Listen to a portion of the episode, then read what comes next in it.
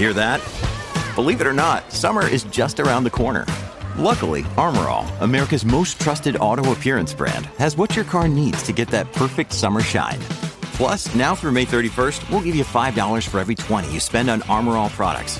That means car wash pods, protectant, tire shine, you name it. Find out how to get your $5 rebate at armorall.com. Armorall, less work, more clean. Terms apply. Estamos de vuelta con la revista informativa de Mañana con Americano, junto a Gaby Peroso y Jolly Cuello, por Americano.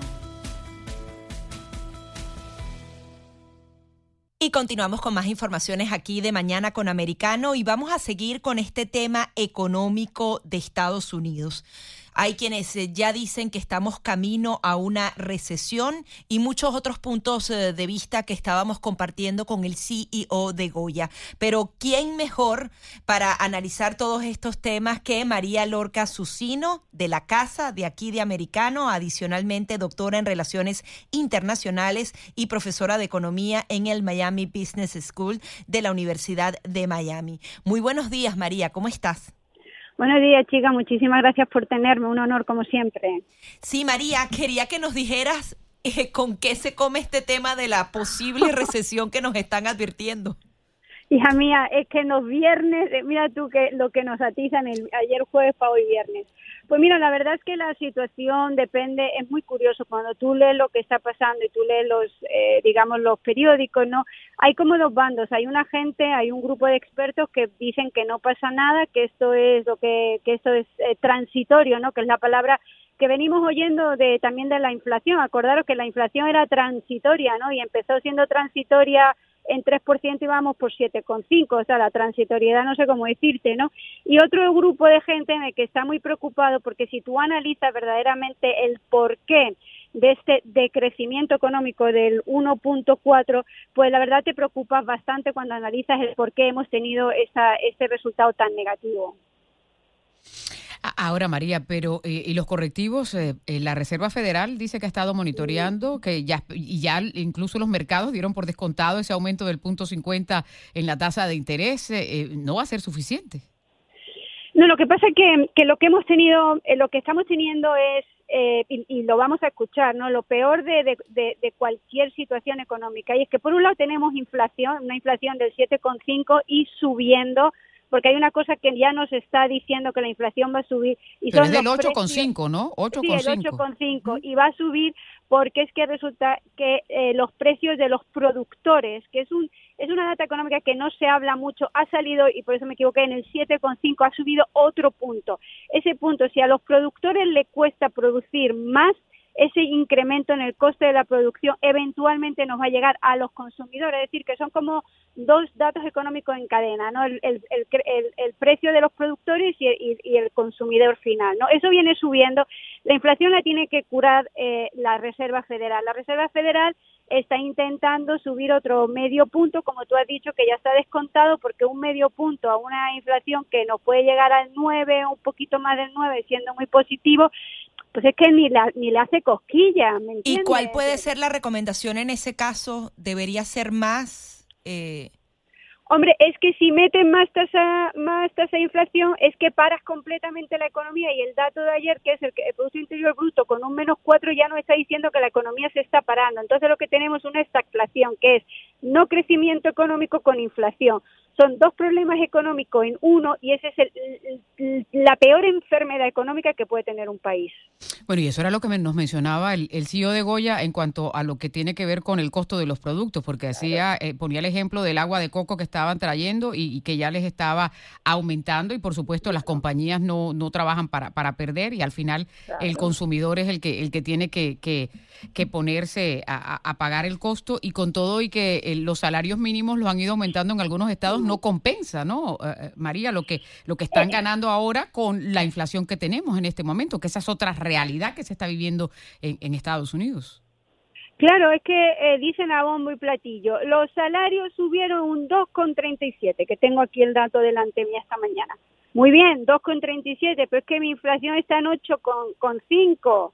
Sigo siendo 5 puntos más pobre. Entonces, eso es el, el, problema. Entonces, conforme vayan subiéndonos los precios, el problema está que el crecimiento económico, el 80% del crecimiento económico, el 80% de, de lo que se mueve en este país, o sea, el crecimiento económico es lo que se mueve, lo que compramos, lo que vendemos, lo hacen los consumidores. Si los consumidores empezamos a tener miedo, porque ya salió el sentimiento del consumidor el martes pasado muy negativo, porque la gente está empezando a tener miedo con la situación económica, la pandemia que si parece que vuelven a encerrar a China, que la, la, la guerra en Ucrania no acaba nunca, o sea que te digo, un montón de cosas. Aquí que la política no sabemos si va o viene. La gente tiene está temerosa. Los, los salarios que no suben, el mercado laboral que no mejora el mercado laboral. La gente está empezando a tener miedo, está empezando a dejar de consumir. Si paramos el consumo, que es el 80% del crecimiento eh, de una economía, pues es que estamos en una recesión y eso es lo que la gente está teniendo mucho miedo y, no quiere mucho hablar como para, tú sabes, psicológicamente no meternos miedo y que no dejemos de consumir. Ahora, ¿cuál es tu estimación? Porque dicen que se contrajo en 1.4% la economía antes de tiempo. Y si fue antes de tiempo, quizás no, primero no tenía relación directa con el tema de Ucrania, porque bueno, los dos primeros mm. meses no había esta invasión. Y adicionalmente, entonces, si estamos así, con un poquito de guerra en ese primer trimestre, ¿cómo vamos a estar en el segundo? Pues fatal, porque pues, que eso es lo que eso es lo que la otra parte de, de, los expertos económicos están diciendo. Si hemos tenido un menos cuatro en un momento en el que estamos hablando de los meses de enero, febrero y marzo, ¿ok? Si hemos tenido un menos 4 ahora que tenemos, y ahí cuando era cuando la inflación, acuérdate, estaba empezando a subir, teníamos una inflación de 6, de 7, después se nos fue a 8, si ahora se nos va la inflación, si, si, si se nos va la inflación a 9, eh, si tenemos la guerra de Ucrania, que parece que eso es el cuento de nunca acabar, eh, si tenemos toda la frontera abierta, eh, si tenemos un mercado laboral que que eh, de eso también me imagino que hablaremos, que sí, que el desempleo, pero no es cuestión de desempleo, chica, es cuestión de la participación laboral, cuánta gente quiere trabajar, el gobierno que ha dejado de dar cheques, ¿ok? Todo eso se va, se está acumulando y, y bueno, y vamos a ver cómo se da el mes de abril, mayo y junio, porque si vienen otra vez meses negativos, entonces ahí eh, sí tendríamos que hablar de recesión, porque hay que acordar una cosa, la recesión solamente se dice que estamos en recesión cuando hay seis meses de crecimiento negativo. Ya tenemos tres meses, vamos a ver cómo se da eh, los próximos tres que vienen. Ahora, María, como tú mencionabas, hay como dos escuelas, una que, que, lo analiza de una forma y la otra que, que lo analiza de otro lado. Las que, los que están ah, viendo eh, eh, el lado de que era temporal están señalando que esta contracción se produjo precisamente porque Estados Unidos tuvo que importar más de, de, lo que exportó. Mm. ¿Hay alguna forma en la que se pueda cambiar esa variante? Mira, eso es justamente el, cuarto componente del, Producto Interior Bruto, que es la, ¿cómo se llama? la balanza comercial. ¿no? La, balanza, eh, la balanza comercial ha salido en casi menos seis. ¿Por qué? Y es muy gracioso. Eh, hemos importado de todos los países mucho más que nosotros hemos exportado. Si nosotros exportamos menos, significa que nosotros no exportamos porque no producimos. ¿okay? Entonces dicen, no, nosotros no exportamos y no producimos porque la cadena de suministro se ha roto. Pero ¿cómo se va a romper la cadena de suministro si hemos importado un potocón de cosas? ¿Qué pasa? Que lo que hemos importado resulta que no es parte de, la, de, los suministros para producir. Lo que pasa es que no se está produciendo. Este país tiene un grave problema por, por el déficit tan tremendo que tiene en la, en la balanza comercial, un déficit con China, un déficit con el resto del mundo, porque hemos dejado de producir y hemos pasado a hacer servicios. Entonces, mientras que hemos pasado a hacer servicios, tenemos mucha más gente en el mercado laboral de la producción, de las manufacturas, que en el servicio estamos transicionando, ¿no? Pero lo que sí es cierto es que la balanza comercial es, bastante caótica y desastrosa y eso tiene un impacto muy negativo en el Producto Interior Bruto. Ahora, María, eh, tú hablas de que, bueno, se decreta la recesión cuando efectivamente se cumplen esos seis meses, pero ¿cómo lo, lo vive el ciudadano común? Mm. Porque, o sea, haciendo un poco la comparación con lo que fue el 2008 y en, y en qué lo podríamos ver reflejado, cómo, cómo lo podemos palpar. Cuando hay una recesión, eh, básicamente lo que significa es que no hay crecimiento económico. Cuando no hay crecimiento económico es porque no se produce y cuando no se produce hay desempleo. Entonces, ¿qué pasó en la recesión del 2008, que es la más cercana? Porque la recesión que hemos sufrido con el COVID la gente, los expertos están diciendo que fue una recesión un poco ficticia porque realmente nadie hizo mal, nadie hizo nada mal para que nos mandaran a casa, fue una necesidad que se impuso en aquel momento por, por temores y por miedo, ¿no? La del 2008 sí es una, una recesión de la que tenemos que tomar nota porque básicamente fue que nos mandaron a casa porque las empresas quebraron, porque hubo una burbuja inmobiliaria, que también se está hablando mucho de una burbuja inmobiliaria, ¿no? La recesión significa pérdida de empleo, pérdida de poder adquisitivo, pérdida de los ingresos familiares y significa al final que la sociedad es la que sufre tú y yo y, lo que es la lo que es el, la, gente, ¿no? Ese es el problema de la recesión.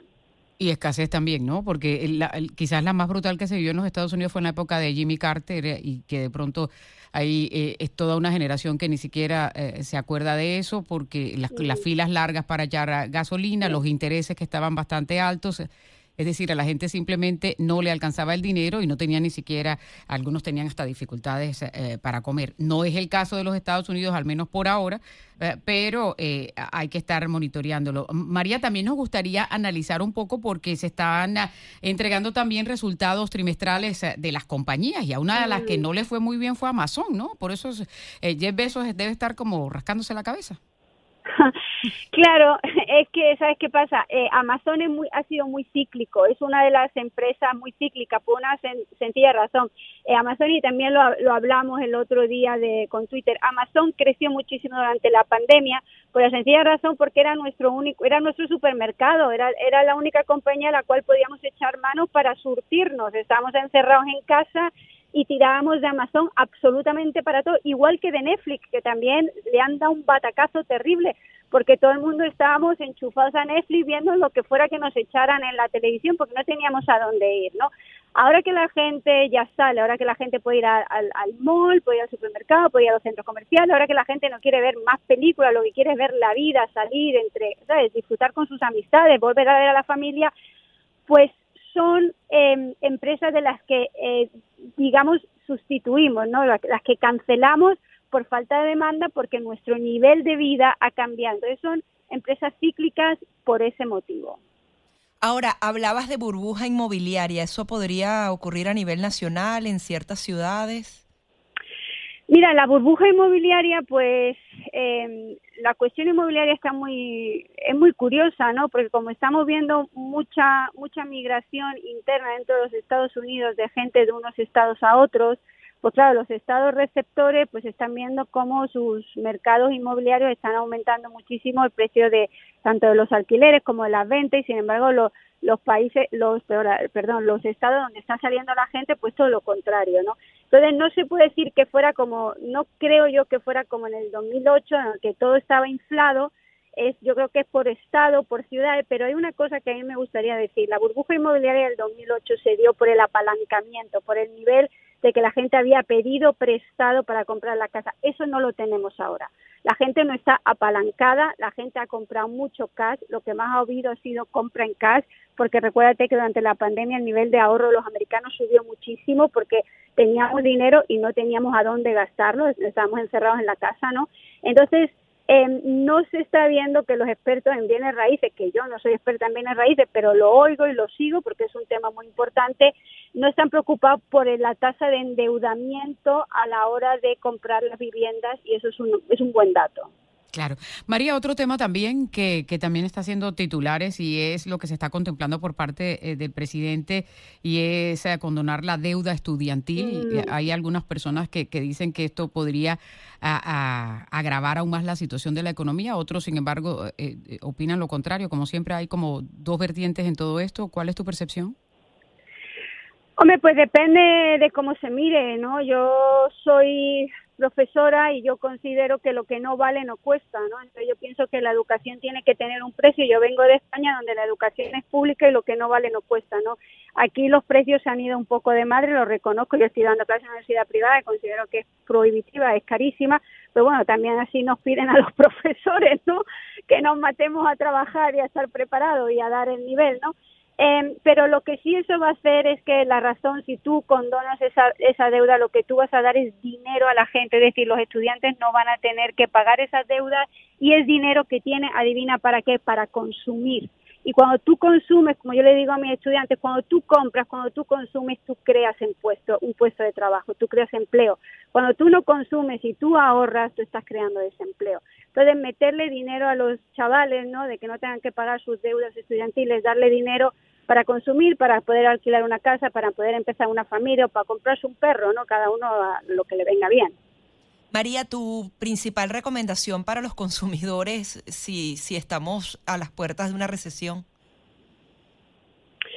Hombre, yo creo que, pues fíjate, yo creo que eh, es una cosa muy sencilla. Yo creo que después de haber pasado una pandemia, después de haber pasado el 2008, yo creo que si los consumidores no hemos aprendido a gastar y a comprar eficientemente y realmente comprar lo que necesitamos, y sé que eso es muy difícil porque vivimos en un país, en Estados Unidos, donde el marketing, que básicamente el marketing es eh, que te, te atraen a comprar algo que no necesitas, ¿me entiendes? Pues estamos bombardeados por muchas campañas de marketing que hacen que todo sea muy bonito y que todo lo queramos tener. Yo creo que hay que saber empezar a elegir y saber cómo uno consume en lo que gasta y el valor de lo que se gasta. Mm. Sí, lo tendremos. Y en esta economía de consumo, eso por un lado es, para, la, para la familia, pero por el otro, para la economía americana, le interesa que el consumidor siga gastando, ¿no? Hombre, claro, pues el 80%, el 80% es, es lo que tú y yo consumimos. Yo de momento todavía no he abierto el monedero porque no he parado quieta esta mañana, pero ahora me voy a tomar un café. Pero bueno, y, como siempre, el, punto de referencia, ya las tiendas del dólar no son del dólar, pero no les pueden cambiar el nombre porque después es difícil, dólar 25 no pega, ¿no? Totalmente, totalmente, pues pero bueno. Pues María, te vamos a dejar para que te tomes tu cafecito y puedas iniciar tu jornada con tus estudiantes eh, allí ya con todas las pilas puestas. Muchísimas gracias eh, por estar con nosotros. Muchísimas gracias, un honor porque me hayáis tenido. Gracias. Bueno, no, pero antes, perdón, vamos a promocionar también tu programa. Ah, nosotras. Bueno, a ver si un día os invitamos para que podamos todas conversar entre nosotras. Con todo claro gusto. Claro que sí. Mucho gusto. Bueno, muchísimas gracias, un placer. Gracias a ti. Era María Lorca Azucino con nosotros aquí en De Mañana con Americano.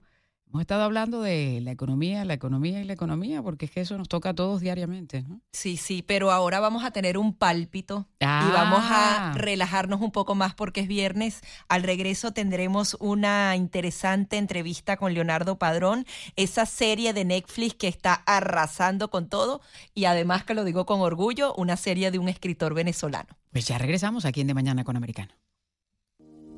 Enseguida.